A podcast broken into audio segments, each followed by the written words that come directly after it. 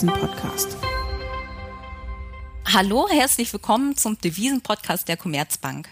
Mein Name ist Tula Nguyen und heute bei mir ist Ulrich Leuchtmann. Das Thema, was wir heute besprechen wollen, ist das Thema Carry Trades. Zunächst einmal, vielleicht fangen wir damit an, was sind Carry Trades genau, Uli? Ja, Carry Trades sind im Grunde die Idee, dass man in Währungen mit hohen Zinsen investiert und äh, das finanziert äh, in Short-Positionen in äh, Währungen mit niedrigem Zins. Und letztendlich ist die Idee dahinter, dass man einerseits damit eine Zinsdifferenz einloggt, an der man verdienen kann. Ja, man zahlt auf der Short-Seite niedrige Zinsen, man bekommt auf der Long-Seite hohe Zinsen. Man hat also einen sicheren Zinsertrag. Und die Idee dahinter ist aber halt auch, dass man zusätzlich noch einen Wechselkursgewinn erzielt, weil man hofft, dass Währungen mit hohem Zins typischerweise gegenüber Währungen mit niedrigem Zins aufwerten. Also man hofft eigentlich auf zwei Seiten zu verdienen, auf der Zinsseite und auf der Wechselkursseite. Das hört sich ja eigentlich schon zu gut an, um wahr zu sein. Aber tatsächlich ist es ja so, dass diese sogenannten Carry Trades äh, lange Zeit funktioniert haben, beispielsweise Anfang der 2000er Jahre. Äh, ich glaube, damals sind auch FX-Fonds äh, geradezu aus dem Boden gesprießt, die im Prinzip nur auf diese Anlagestrategie ausgelegt waren. Wie sieht das denn mittlerweile damit aus? Kann man immer noch mit Carry Trades Geld verdienen? Na, eigentlich nicht. Also ich habe mir mal äh, angesehen, wie es denn läuft wenn man so eine typische Carry-Trade-Strategie, die Anfang der 2000er Jahre sehr beliebt war, heute umsetzen würde. Also man geht long die drei G10-Währungen mit dem jeweils höchsten Zins, das ist immer mal wieder eine andere, und man geht short die drei Währungen mit dem niedrigsten Zins. Das ist häufig Euro und Schweizer Franken, aber äh, ist dabei, aber äh, auch das kann sich ja im Prinzip dann ändern. Und wenn man diese Strategie in den letzten acht Jahren gefahren wäre, hätte man kein Geld verdient. Es wäre immer mal wieder rauf oder runter gegangen, aber ein systematischer Ertrag wäre mit so einer Strategie nicht erzielt worden. Also man muss sagen, diese Idee der Carry Trades, zumindest im G10-Universum, hat in den letzten Jahren nicht funktioniert. Klar, es ist natürlich so, wir haben seit Anfang 2000 in den G10-Ländern ähm, überall extrem niedrige Zinsen. Und deshalb könnte man sagen, es kann momentan nicht funktionieren, weil die Zinsdifferenzen gar nicht mehr äh, signifikant sind. Aber es hat auch schon, auch schon viele Jahre vorher nicht funktioniert das macht ja auch eigentlich äh, Sinn für, für einen Ökonomen zumindest. Wenn man sich die Theorie anschaut, sollten Carry Trades ja auch eigentlich gar nicht funktionieren. Einmal das Stichwort ungedeckte Zinsparität. Damit äh, sollte ja eigentlich das genaue Gegenteil der Fall sein, oder? Ja, genau.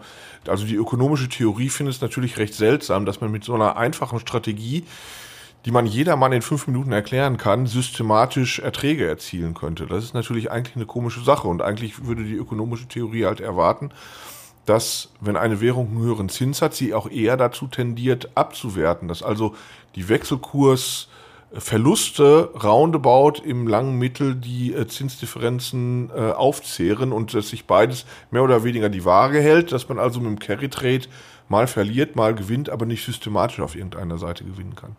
Ja, jetzt ähm, hast du es ja schon angesprochen, das Wechselkursrisiko ähm, scheint hier ja schon ausschlaggebend zu sein. Also gut, der Zinsvorteil, die Zinsrendite ist ja relativ stabil, äh, wenn man davon ausgeht, dass die Zinsen jetzt äh, nicht stark verändert werden. Das heißt, es kommt schon sehr stark auf das Wechselkursrisiko an. Und da kann man vielleicht doch Phasen identifizieren, in denen man sagt, okay, Carry Trades äh, funktionieren vielleicht doch weil eben genau dieses Wechselkursrisiko gerade gering ist. Ich denke da beispielsweise an ja, 2019, äh, ähm, das war ein Jahr, in dem die Wechselkursschwankungen relativ arm waren. Zum Beispiel ähm, Euro-Dollar hat in der zweiten Jahreshälfte 2019 in einer Spanne von gerade mal drei, vielleicht vier Cent äh, sich bewegt. Das ist ziemlich wenig.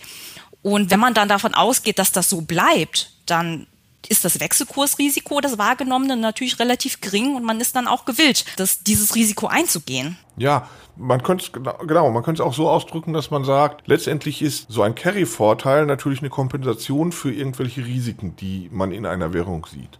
Also der Devisenmarkt setzt die Wechselkurse so, dass mit dem Carry-Vorteil, mit dem Zinsvorteil einer Währung gegenüber einer anderen genau das Risiko dieser Währung ähm, kompensiert wird.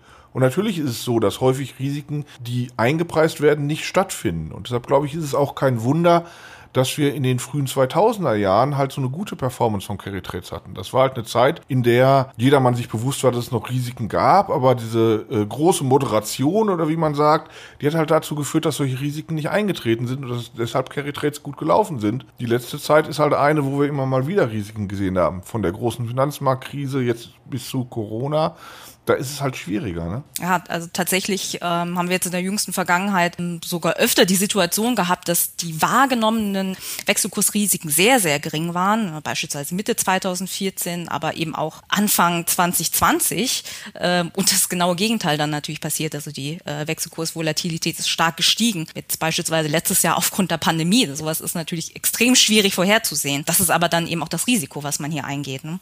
Ja, und dann ist es halt so, dass solche Carry-Trades besonders schlecht funktionieren. Das haben wir in der Corona-Zeit gesehen. Wenn man da äh, diese typischen Carry-Trade-Strategien aufgesetzt hätte, hätte man im März 2000 deutlich verloren, als Corona plötzlich ein Thema wurde. Also man hat halt bei Carry-Trades auch immer das Problem, du verdienst, wenn nichts passiert, ein wenig am Zinsvorteil und vielleicht auch ein wenig an den Wechselkursen aber man kann halt auch sehr schnell ähm, sehr viel verlieren. Also es ist so ein asymmetrisches Risikoprofil, was man da hat häufig wenig verdienen, ab und zu viel verlieren. Das ist halt etwas, was der ein oder andere spekulative Anleger vielleicht mag, äh, viele Anleger aber natürlich auch gerade nicht wollen, weil sie gerade auf der Unterseite, auf der Verlustseite empfindlicher sind. Und wenn das genug Leute sind, dann kann man auf der anderen Seite vielleicht noch was verdienen, weil man dieses unschöne Risikoprofil eigentlich äh, auf sein Buch nimmt, indem man halt wenig verdient häufig und ab und zu viel verliert. Das mögen nicht alle und deshalb, wenn es genug Leute nicht mögen, kann man vielleicht damit auch systematisch Geld machen, wenn man bereit ist, dieses Risikoprofil hinzunehmen. Ne? Mhm. Jetzt ist es natürlich so, dass ähm, es nicht nur spekulative Carry Trader gibt, sondern natürlich auch ja, Unternehmen, die äh, Wechselkursrisiken managen und die sich jetzt im Gegensatz zu einem spekulativen Investor ihre Wechselkurs-Exposures nicht aussuchen können. Ein spekulativer Investor hat ja immer noch die Möglichkeit, äh, so gut es geht, sein Risiko zu diversifizieren und damit zu verringern. Jetzt habe ich aber Unternehmen, die natürlich durch, äh, durch ihre Geschäfte bestimmtes Wechselkurs-Exposure haben. Wie können Unternehmen damit denn umgehen? Ja, also erstmal muss man sagen, wenn die sozusagen diese Logik der Carry-Trade-Strategien aufnehmen, dann haben sie, wie du gesagt hast, halt einen Nachteil dadurch, dass sie nicht diversifizieren können und ähm, deshalb nicht ein breites Portfolio an Long-Positionen mit hohen Währungen und ein breites Portfolio an Short-Positionen mit niedrigen Währungen haben. Aber im Grunde ist natürlich deren Frage, soll ich jetzt eine Hochzinswährung hatchen äh, oder nicht? Natürlich im Grunde die, genau die gleiche wie beim Carry-Trader. Also der Carry-Trader fragt sich halt, soll ich eine Hochzinswährung kaufen? Der Treasurer fragt sich dann eher, soll ich eine Hochzinswährung hedgen? Und natürlich, Tulan, wir wissen beide, äh, dass viele Treasurer dann davor zurückschrecken, zu sagen, ich hedge eine Währung, die einen hohen Zins hat, weil das halt hohe Hedgekosten sind. Und dann lassen sie lieber sozusagen in der Hoffnung, dass schon nichts anbrennen wird, solche Positionen laufen. Aber selbst in Extremfällen funktioniert das halt nicht immer. Ich habe mal berechnet, wie es denn wäre, wenn man äh, als eurobasierter Investor äh, die Frage hätte, hätte ich türkische Lira hedgen sollen in den letzten Jahren oder nicht. Und türkische Lira ist ja die äh, eine der Währungen mit den höchsten Zinsen überhaupt. Und da hätte man seit roundabout Mitte 2018 nichts verloren damit, wenn man gehatcht hätte, weil diese Risiken, die dann tatsächlich auch eingetreten sind, mit der Lira-Krise äh, 2018 äh, in der zweiten Jahreshälfte, mit der Lira-Schwäche im äh, Herbst letzten Jahres. Da ist halt so viel passiert, dass man tatsächlich seinen Carry aufgebraucht hätte. Und für längere Zeiträume hätte man mit Absicherung der türkischen Lira sogar gewonnen, trotz der höheren Zinsen. Also von daher äh, die Frage stellt sich eigentlich für den Treasurer genauso. Soll ich eher auf den Zins schauen oder soll ich eher auf die Wechselkursrisiken schauen? Und gerade bei solchen Währungen mit hohem Zins hat man halt auch hohe Risiken. Ich denke, dass deshalb häufig auch eine Absicherung äh, sich lohnt, wenn die Hedgekosten hoch sind und es scheinbar erstmal unattraktiv ist. Vielleicht kann man dann noch sagen, da kann man natürlich vielleicht auch sich verbilligte Strategien überlegen, also vielleicht nicht über Forwards hedgen, sondern über Optionen, um nur solche schlimm, ganz schlimmen Perioden wegzusichern. Aber im Grunde ist da das Problem ganz genauso. Hohe Hedgekosten heißen nicht, dass Hedgen sich nicht lohnt.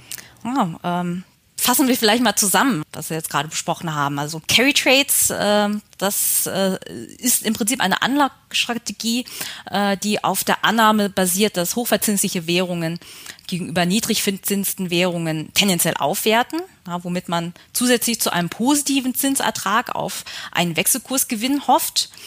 Und ähm, diese Strategie ist im Devisenmarkt extrem bekannt und war lange Zeit auch sehr beliebt, weil sie eben auch ähm, Rendite ähm, generiert hat. Aber wie wir mittlerweile sehen oder seit einigen Jahren sehen, funktionieren diese Carry Trades nicht ähm, systematisch, was auch mit ökonomischer Theorie belegbar ist. Es sollte auch eigentlich nicht so sein. Langfristig sollte es keine Renditeunterschiede zwischen Währungsräumen bestehen. Der Wechselkurs sorgt eigentlich dafür, dass diese Unterschiede verschwinden. Das heißt, äh, der Zinsvorteil wird oftmals kompensiert ähm, durch eine gegenläufige Wechselkursbewegung. Das heißt, das genaue Gegenteil von dem, was Carry Trades behaupten. Hieraus ähm, entstehen natürlich ähm, ja ganz andere Wechselkursrisiken, die dann eben auch ein Treasurer in Erwägung ziehen muss.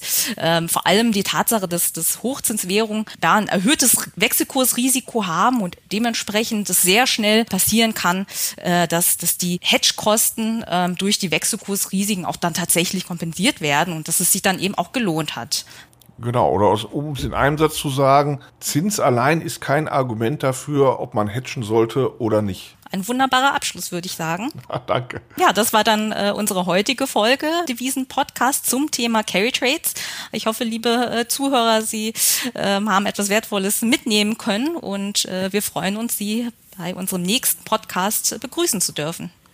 Bis dahin.